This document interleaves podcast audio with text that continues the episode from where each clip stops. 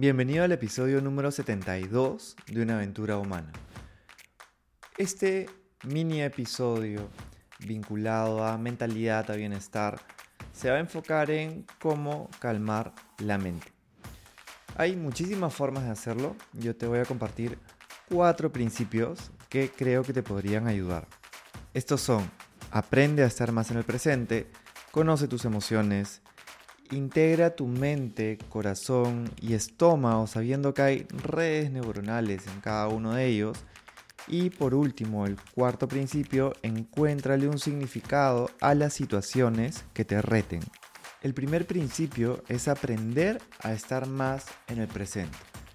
Suena fácil, sabemos que la mente se suele ir al pasado o al futuro. Hay un estudio que te muestra cómo el 50% de nuestro tiempo la mente está bien en el pasado o bien en el futuro y que estar en alguno de estos dos lugares tiene un costo cognitivo y emocional.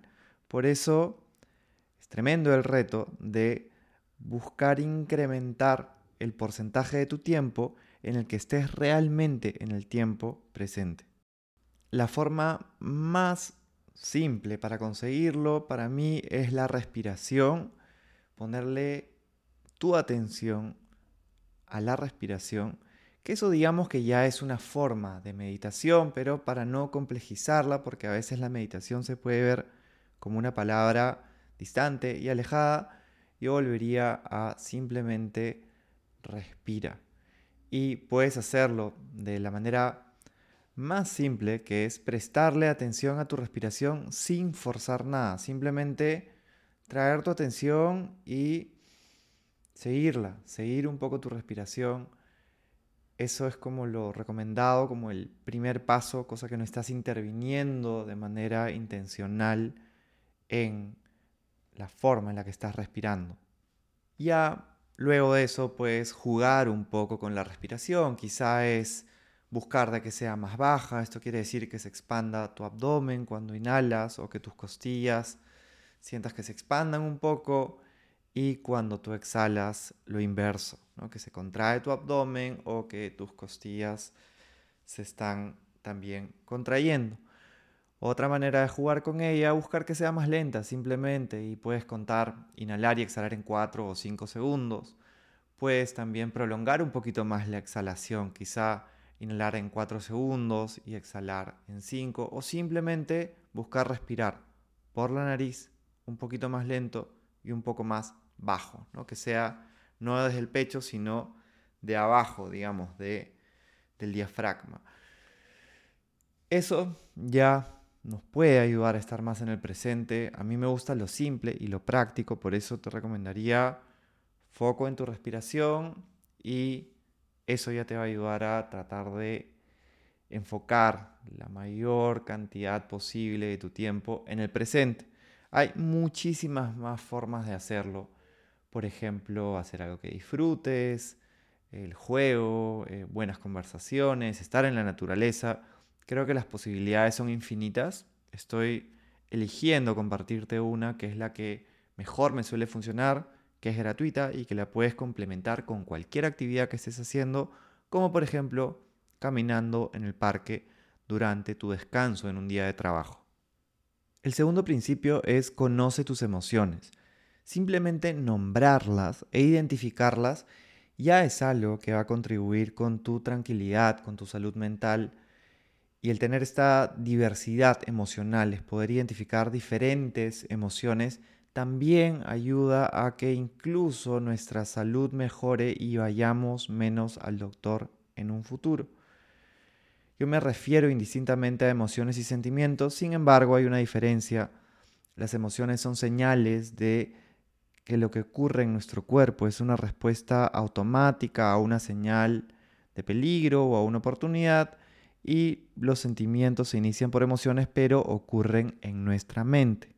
Si identificas una emoción que quieres transformar, como podría ser tristeza o enojo, no quiere decir que estén mal, no hay emoción mala pero de repente la sientes y ya quieres transformarla, quieres eh, sentirte de otra manera, puedes respirar, hacer actividad física, conversar con alguien que quieras, bailar en la ducha, cantar, comer algo que te guste, o lo que tú intuyas que te puede ayudar a sentirte mejor. Pero el primer paso es identificarla y nombrarla, porque si es que no sabes lo que estás sintiendo, va a ser muy difícil que la puedas gestionar.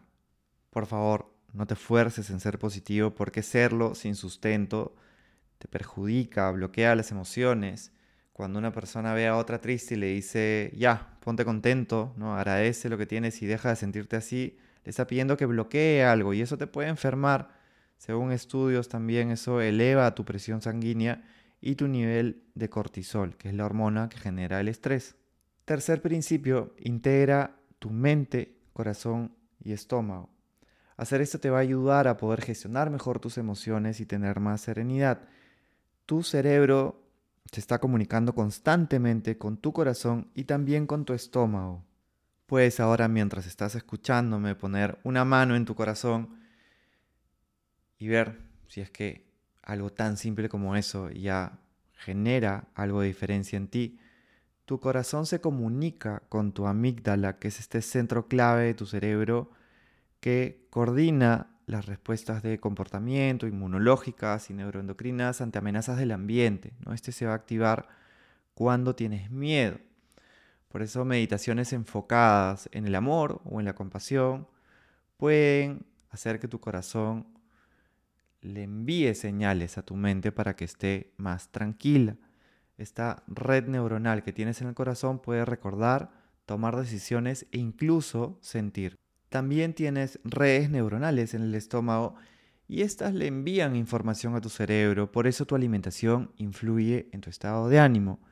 Hay hormonas que tu cuerpo libera que te ayudarán a sentirte mejor como la serotonina, conocida como la hormona de la felicidad, y el bienestar que mejora tu estado de ánimo y se produce en un 90% en el estómago. Por eso frutas, nueces, vegetales, probióticos incrementan la producción de hormonas y neurotransmisores como la serotonina, la dopamina o la oxitocina y contribuyen, por lo tanto, con calmar tu mente.